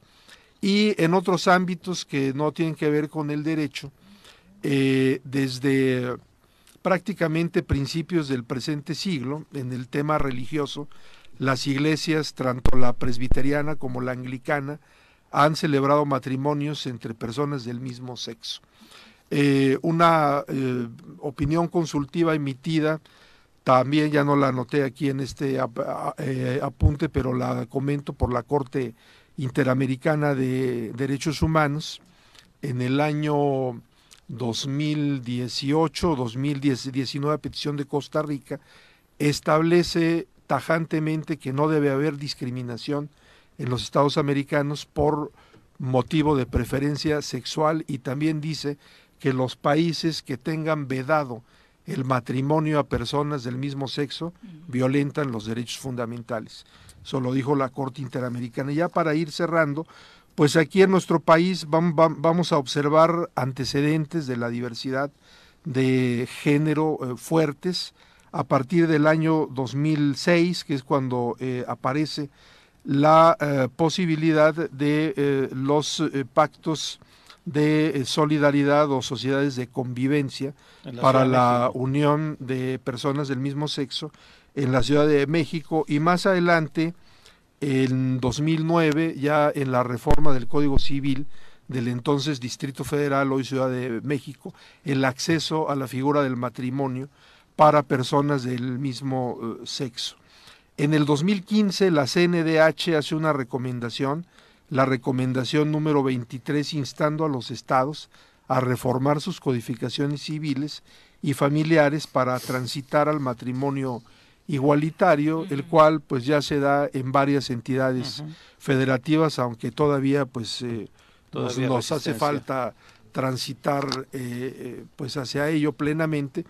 Y finalmente la Suprema Corte de Justicia de la Nación, como lo refería en un inicio, en vasta jurisprudencia lo que ha delimitado es un derecho emergente, un derecho que no existe como tal eh, escrito en un enunciado de la Constitución o los tratados, pero que se considera que está implícito en ellos, que es el derecho al libre desarrollo de la personalidad. Si las personas tenemos libertad para muchas cosas, se entiende entonces que la persona tiene libertad para ejercer, ejecutar, planificar su vida. Entonces, el libre desarrollo de la personalidad implica, entre otros aspectos, pues qué va a hacer, qué va a planificar, qué va a querer la persona hacer con su vida sexual. Y no debe haber injerencias del Estado en la vida privada de las personas. Entonces, básicamente, pues creo que son antecedentes interesantes para que pues el, público que nos escucha sepa que este tema eh, viene fuerte a partir de la segunda mitad del siglo XX y que este tema viene mucho más fuerte a partir de 1990, que es cuando la Organización Mundial de la Salud desclasifica a la homosexualidad como una enfermedad. Realmente es un tema muy reciente y parecería obsoleto hablar en 2022 de estos temas, debería hacerlo. Sin embargo, sabemos que una cosa son las leyes y otra cosa la práctica, doctor, y desafortunadamente la homofobia en México sigue existiendo y si no somos cuidadosos pues del tipo de autoridades que elegimos, en cualquier momento se, le puede dar revés a eso. Pero si en casa no se atiende, no va a dejar de ocurrir. o sea, es, un tema de educación en la casa, ¿eh? que hay que respetar a todos en, la condición que sea. Y hay que seguir luchando con el, con el tema de las libertades, el libre desarrollo de la personalidad real, realmente es eh, aberrante lo que mencionabas hace un instante. El fallo de la Corte Suprema de los Estados Unidos, en este caso, este o más, más bien que um, deja sin efectos el criterio de hace más de 50 años del caso Roe versus Wayne, es realmente retrógrada como lo mencionabas porque lo que vulnera es el libre desarrollo de la personalidad. Si bien es cierto allá la fundamentación jurídica no era muy buena porque se descansaba en la no injerencia en la privacidad de la vida de las personas, cuando debió de ser el libre desarrollo de la personalidad y este del plan de vida de, de, las madres o de las personas gestantes realmente pues es una pues es un atropello a las eh, libertades esto que está ocurriendo en los Estados Unidos y hay que defenderlo y hay que alzar la voz, ¿no? Sin duda. hay que seguirle batallando. Por supuesto, ¿no? no, descansar, ¿no? Porque de pronto parece que ya tenemos muchos derechos ganados, en cuanto a respeto y llega un loco, una loca, un partido, ¿no? Eh, una ideología y este, termina por dar en el traste, ¿no? Y justo también este tema que tocas, en este 2022 tenemos un mundial de fútbol en Qatar que sabemos que es un evento masivo, que es un evento eh, visto en todo el mundo con grandes ratings y la petición, una de las peticiones principales por parte del gobierno de ese país ha sido de son bienvenidos, eh, las parejas homosexuales son bienvenidas, pero ojalá no se den muestras de afecto tan públicas, tan fuertes, porque aquí no, no nos gusta eso, ¿no? Entonces, parte de la cultura de ese país. Y en este tema de los derechos, Viri, es como apenas, ¿no? Eh, en algunos, en leyes de México, incluso la seguridad social, ya se le está respetando a las parejas del mismo sexo, situación que no se daba, la posibilidad de tener una un crédito eh, de vivienda también ya se respeta, pero es antes no, discriminación, todos los derechos que tiene una pareja, ya sea ya sea un esposo, una esposa, un concubino, una concubina, los deben este, tener las parejas del mismo sexo. Te iba a preguntar, ¿las sociedades de convivencia siguen vigentes en la Ciudad de México? Ya no. Ya no. O sea, transitaron al transitaron al matrimonio tema del, matrimonio este, igualitario. Y ahí está en nuestra transmisión de Facebook el link para consulta, eh, si ustedes lo desean, para ampliar la información, como ya no lo decía el doctor. Sí, no, miento, sí, sí, sí, sí, siguen este, vigentes y, y más bien ahora para lo que se usa es para los famosos roomies, ¿no? Sí, porque las, sociedades de convivencia tendrían, tenían una particularidad, no solamente eran de parejas. Sí. Podrían estar involucradas dos, tres personas más. Sí, aunque fueran heterosexuales, podían entrar y pueden seguir entrando, que ese es un tema que ya veremos más adelante. los tipos de familias, no hay una sola familia, hay varios tipos de familias y, la de los roomies puede ser una. ¿Basado en qué? Pues en la solidaridad humana, no se necesita sexo de por medio, ni reproducción, ni, ni, cosas de ese tipo, ¿no? Para que exista una familia. Así es, pudiera ser. Muchas, gracias, doctor. Muy buenos días. Son las 8 con 37 de la mañana. Y bueno, ya que estábamos abordando un poco temas internacionales, terrible lo sucedido en Melilla, España.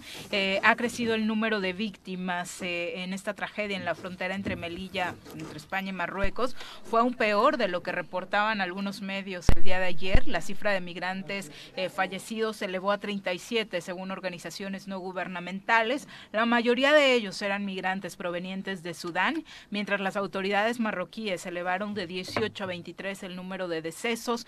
Alrededor de 37 personas más permanecen ingresadas en un hospital de Nador con pronóstico grave al día siguiente de que cientos de migrantes, la mayoría, le decía, procedentes de Sudán, intentaron ingresar a territorio español con un salto masivo a la valla fronteriza. El periodista Antonio Maestre se preguntaba a través de Twitter, ¿por qué han podido entrar a España 124 mil personas huyendo de una guerra en Ucrania y han matado a 37 que querían entrar al mismo país huyendo de guerra y hambruna en Sudán? La respuesta es el racismo. ¿no? La forma diferente en la que se les recibe a unos y a otros. De verdad, una verdadera tragedia. Y se insiste, son africanos, Parece un tema que va hasta abajo en las noticias, no va en primera plana de ningún periódico, contrario a lo que sabemos, eh, sucedería si fueran de otra nacionalidad. Sí, desafortunadamente el racismo presente todavía enraizado en nuestra cultura. Está cañón a estas alturas de la vida. Terrible. ¿Ah? Son las 8.39, vamos a hablar de nutrición. Piensa en un futuro sano. Tú también puedes tener una mejor calidad de vida. Conoce cómo llevar una alimentación saludable con los productos naturales y orgánicos que la doctora Mónica Novielo de Punto Sano tiene para ti en el choro.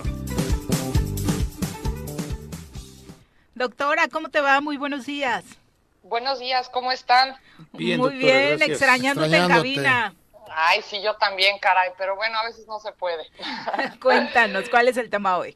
Hoy el tema es el ácido fólico. El ácido fólico es una vitamina del complejo B que es una vitamina esencial, es decir, que no la produce nuestro cuerpo, necesitamos tomarla de los alimentos para que nuestro cuerpo pueda aprovechar. Y las embarazadas, ¿no? Sí, bueno, las embarazadas lo conocen muchísimo porque, digo, de hecho es bueno que la empiecen a tomar desde antes de embarazarse, se dice que desde un mes antes porque previene eh, cualquier padecimiento congénito de los bebés, sobre todo los que tienen que ver con la columna vertebral y, bueno, se llaman padecimientos del tubo neural. Entonces, eh, por ejemplo, previene la espina bífida, que es un, es un padecimiento pues, que puede ser bastante grave. Eh, previene también el labio leporino en, los bebés, ¿no? Bueno, entre otras varias cosas. Pero temas eh, que tiene que ver con la capacidad neuronal, doctora, porque ya sabes, no sé si esté mal, pero está muy frecuente el chiste de, mira, ese es prófugo del ácido fólico. ¿O te faltó ácido fólico? A mi hermana creo que mi hermana le dio, o sea, no se lo tomó, lo que decíamos. Qué grosero. Esa es la broma muy, muy, muy... especial. muy común. Por eso preguntaba si realmente influyen estos temas. Sí, claro que sí, o sea, pero bueno, sobre todo en estos padecimientos que les digo, ¿no? Del, del, tubo neural, del cerebro, del cerebro más que nada de este tipo de padecimientos, ¿no? No tanto si te ven un poco lelo, ¿verdad? Ah, ok, ok.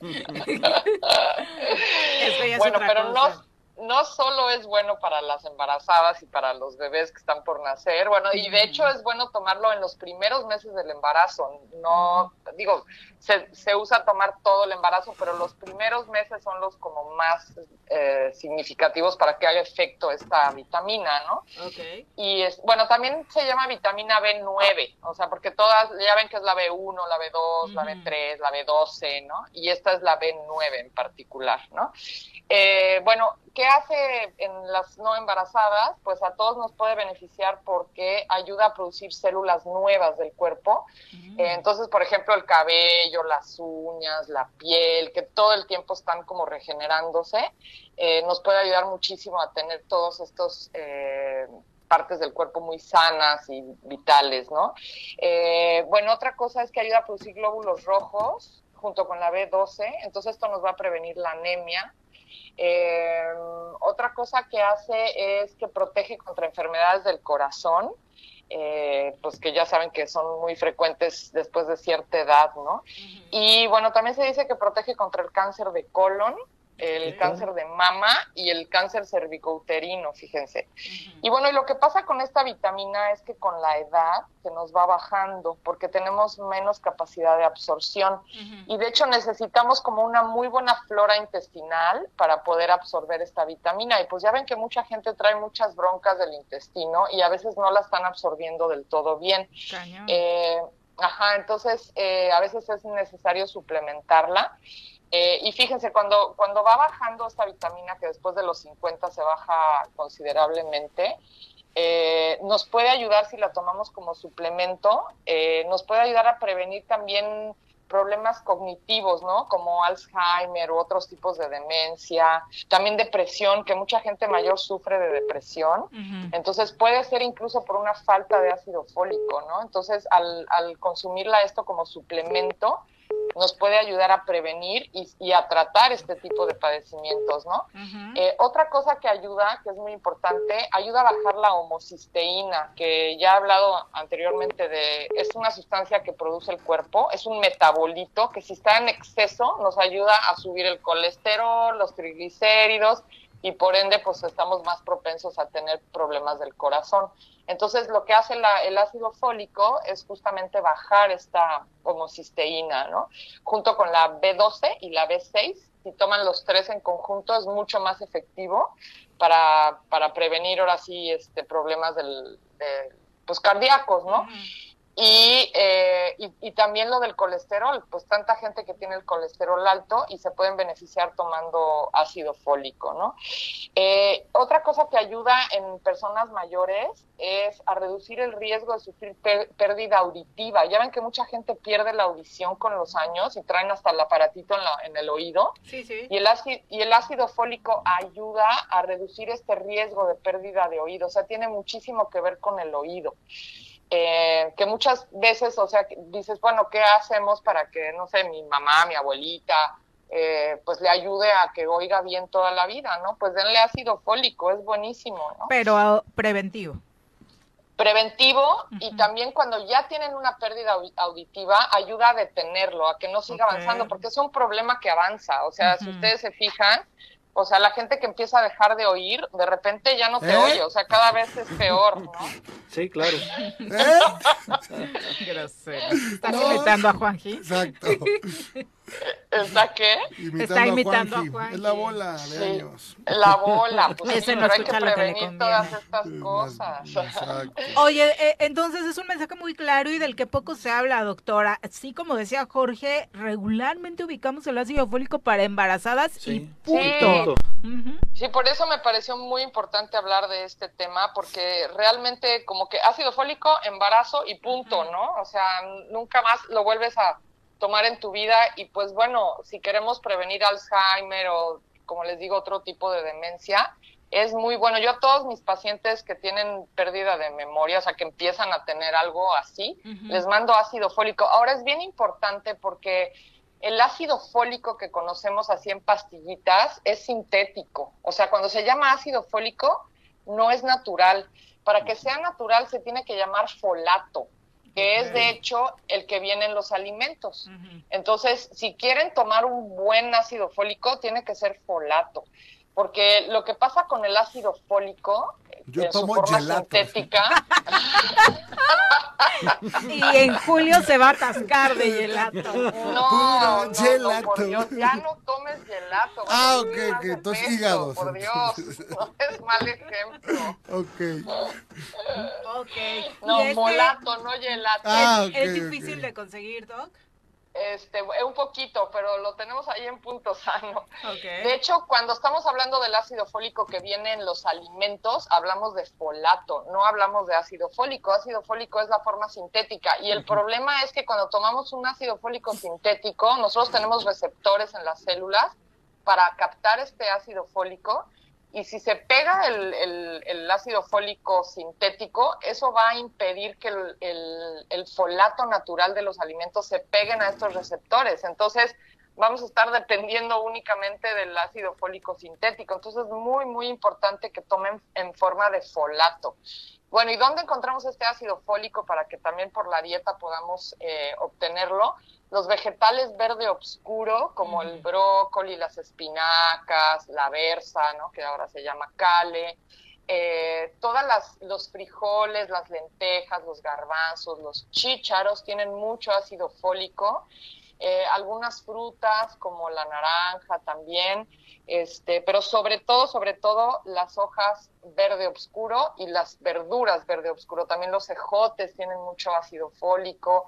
Eh, bueno, y como les digo, en general todo lo verde oscuro. Entonces siempre añadan a su, a su alimentación eh, ver- verduras de este color y en sus jugos verdes yo siempre recomiendo que metan por ejemplo, espinaca o el cale o incluso acelgas. Un jugo verde con acelgas queda muy bueno y es muy nutritivo y van a tener buena cantidad de ácido fólico, más bien de folato, porque esa es la forma natural de, No esta confundas, ¿no? sí. Pues hay que, hay que ponerle atención a esto, sí, y checar, ¿no? Eh, para embarazadas, las instituciones de salud pública obviamente lo dan de manera gratuita, promueven el uso, entonces eh, checar si es el correcto y si no, eh, buscar este que mencionas.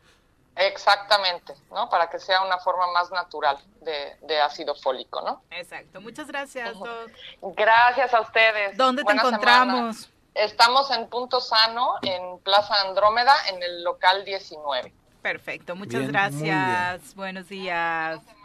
Igualmente. Eh, inició la vacunación para menores de 5 a Sí. 11 años. Les están poniendo Pfizer. Hay muy buena convocatoria, por lo que nos están reportando esta mañana. Y hay varios puntos, IMSS. afortunadamente. Sí, sí. eh, por ejemplo, están en Cuautla, están acá en Avenida Domingo 10, en la colonia del empleado. También están en la Clínica de Medicina Familiar, aquí en la colonia Centro, en Álvaro Obregón.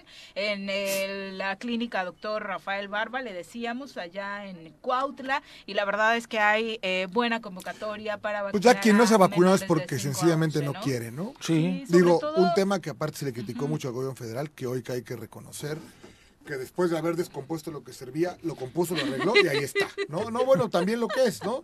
Ahí está y la gente Sí. que no está vacunada es sencillamente porque no quiere. En Y de Jojutla verdad, tamén está en el hospital. Me parece Sí, que están ya en los lugares, los este, en todos los ¿no? hospitales, ¿no? Porque antes había lugares especiales de vacunación donde se montaban, demás. Me parece que ahora ya todos los Hospitales hospitales Están en Chiapas. No, ese nunca funcionó. En la Rubén. Jaramillo en Temisco, Sí. en la Colonia Centro, en el Centro de Salud de Tlaltizapán, en el Centro de Salud del Puyeca, en Tepoztlán, en Yautepec, en Tlayacapan, en Ocuituco, en Puente Ixtla, en Jonacatepec, en el Meana de Jojutla, en el Hospital del Niño Morelense, obviamente, en el Hospital General de Azochiapan, eh, como parte de todo este recorrido que ya están teniendo en el estado. Y la verdad es que no pierdan la oportunidad de vacunarse. Hay, como lo sabe, una nueva ola de contagios Sí. que como lo han dicho las instituciones de salud, no está generando el nivel de hospitalización y fallecimientos que generaron en las primeras olas, afortunadamente y gracias a la vacunación, pero las complicaciones de acuerdo a los padecimientos que tengamos pueden ser fuertes si no nos vacunamos. Entonces, de verdad, la insistencia para que si tenemos ahí las vacunas, como dice Jorge, no nos cuesta absolutamente nada. nada. Ahora las filas son muchísimo Sí, más flexibles. más Hay puntos del día en los que te haces 20 minutos, Sí, sí. ¿no? Entre O si que va a ser dos horas que las hagas, no importa, es tu Claro. Es salud por tu salud, tienes toda la razón. bueno, también, pero ¿no? hay quien pone de pronto esos pretextos y para quien los tenga, la verdad es que ya son filas muy, muy rápidas. Sí, rápido. Yo la tercera dosis fui al centro de salud de Altavista, Viri, nos tardamos 15 minutos. Fuimos tres personas. Y es el promedio, ¿no? Sí, sí, sí. Que ya te estás haciendo. Ya, dale, ¿no? y, ahora que tienen, sí, y ahora que tienen a sus hijos y a sus hijas, ¿no? Que ver, es la gente la que va a A partir de los cinco años ya pueden tener la vacunación del esquema que además lo estaban pidiendo. Antes tenían que meterse a, hacer un eh, amparo para poder obligar a la autoridad. No, ya afortunadamente la autoridad abrió esta, esta posibilidad para que se puedan lanzar a vacunar a sus hijos mayores de 5 para arriba. Exacto, no tiene que recurrir a eso, ya está súper, súper fácil. Niño, lleve a su mamá. bueno, son las 8.51, no tenemos deportes hoy. Ah, qué triste. Eh, Cruz bueno, Azul, teníamos que hablar de claro, Cruz Azul. Es la Supercopa. Sí, Ayer sí, Cruz sí. Azul venció en penales al Atlas en la Supercopa, un torneo inventadito, la verdad Sí, hay que bastante decirlo. O sea, lo celebramos y nos alegra cualquier título que esté en nuestras vitrinas. Pero después de que el grupo Orleg hizo de las suyas, trató de lavarse un poquito la cara y dijeron, ok, federación, vamos a sacarle lana a los migrantes. Y entonces se organizaron este partido en Estados Unidos y ayer Cruz Azul terminó por ganar en penales eh, después de que Julio Quiñones fallara el penal decisivo gracias a una buena presión por ahí de Sebas Jurado, que tuvo, eh, pues está consolidando, ¿no? Sí, en los bien, partidos. Sigues viendo el fútbol mexicano, Corona. ¿verdad, Viri? Pues, Pues es- sí, sí, es- sí. es no lo hay que como hay. De pronto una forma en que lo deje, la verdad. Eh, y bueno, termina por ser esta pretemporada ya con este torneo el cierre, la entrega del balón de oro también, donde Camilo Vargas, creo que merecidamente el arquero del Atlas, Bien. que hizo un una liguilla extraordinaria Sí. para llevar a los rojinegros al título, se coloca como el mejor jugador del torneo, cosa que no es menor, y también por ahí Cruz Azul, a pesar de un se mal lo daban a un torneo, portero, ¿no, Viri? Sí, la O verdad sea, es que era muy no- no complicado, pero a- esta temporada sí fue de porteros, Bastante, ¿no? Este sí, torneo, sí, la sí. verdad es que Muy buenos arqueros ahí en mucho. México. Y afortunadamente tenemos muy buenos en la Exacto. liga. Pero ha ¿no? sido como una, una constante, ¿no? El tener buenos mexicanos, porteros mexicanos. Sí, bueno, aunque Camilo no es mexicano, Es- en la ah, liga, en la liga la verdad es que sí, muchas de las figuras de cada equipo fueron los arqueros, ¿no? Sí, en Puebla Talavera. la figura fue Sí, pero, o sea, me refiero, siempre ha habido arqueros destacados mexicanos, es a lo que voy. duda, o sea, es No- como una no ha sido parte, un problema es como una México, parte ¿no? fuerte de nosotros. Aunque ya ¿no? Me- Memo Ochoa se está perpetuando, pero sí. No, bueno, eso es una locura ya también. o sea. Sí. Pero el con, bueno, pero es que sí, el ejemplo del conejo, pues le quedan otros 15 Sí, claro. años, ¿no? Hasta los 50 mi conejo, ¿no? Hace exacto. Dos años apenas se Pero retiraba. como desde Pablo, desde el portero de la selva, ¿no? Desde Pablo Pérez y Pablito Guasaki, Lara, Olaf sí. Heredia en aquel Osvaldo entonces. Sánchez. Osva- o sea, pero siempre ha habido Sí, buenos porteros. Buenos, buenos talento, arqueros. tenemos Exacto, talento hay una buena cantera de porteros en este Bueno, Jorge país. Campos. Sin duda. Campos, Sí, nada más, claro. imagínense. El mejor calificado a nivel internacional. ¿no? Podemos eh, hablar de gustos, de que si Memo te late a ti, de que si... Pero hay una generalidad, hay buenos, o sea, se habla de buenos Pero arqueros. Calificado a nivel internacional, Campos es el único que has logrado ser catalogado por la FIFA como el mejor El eh, tercero. tercero, Después de que del salió mundo, ¿no? en ese anuncio de Nike, ¿no? Con Cantona. Toda la mercadotecnia que lo rodeaba también. un- Pero, a ver, eso tiene que ver Con su calidad. Con su calidad, su no, calidad. no Pero es, también "Ah, hacía un show guapo". en la cancha, ¿no? De acuerdo, Era de acuerdo. Sí, sí, sí, Sí. Muchos dicen que no tan técnico, ¿no? O No, sea, pero- la verdad no es mi portero favorito de- por técnica, no. Sí, pero No, además el tipo co- conectaba con la tribuna. Te digo es. que vino Messi con sus amigos Al a Estadio jugar Azul, al Estadio Azul. sí. Quien se llevó el show fue Jorge Campos. Claro, bueno. Fue Jorge Campos. Si por eso lo tienen en TV Azteca, no dice nada, nada más. Para contarle las palabras. Sí, exactamente. Para contarle las palabras, Exacto. para eso está. Muchas gracias por acompañarnos, Jorge. Viri, nos vemos en un mes. Nos vemos hasta diciembre. Hasta diciembre. Cuídate, Jorge. Va a comer vamos gelato el Jorge, pero Pásenla bueno. bien. Te van a extrañar los... Hoy no te este, molestaron, fíjate. Pues, No, no me dijeron nada del, de concurso de de, de los hielos, 62 millones. ¿Qué tal? ¿Cómo no Gracias. tenía una fábrica de Muy buenos días. Gracias, Pepe, muy buenos días. Buenos Ya nos vamos. Buena que tengan semana. extraordinario inicio de semana. Por lo pronto, echaron un tiro a bailar y a gozar, porque echaron un tiro, se va a acabar. Echaron un tiro, echaron un tiro, echaron un tiro, echaron un tiro, echaron un tiro. Bájale que bájale que bájale.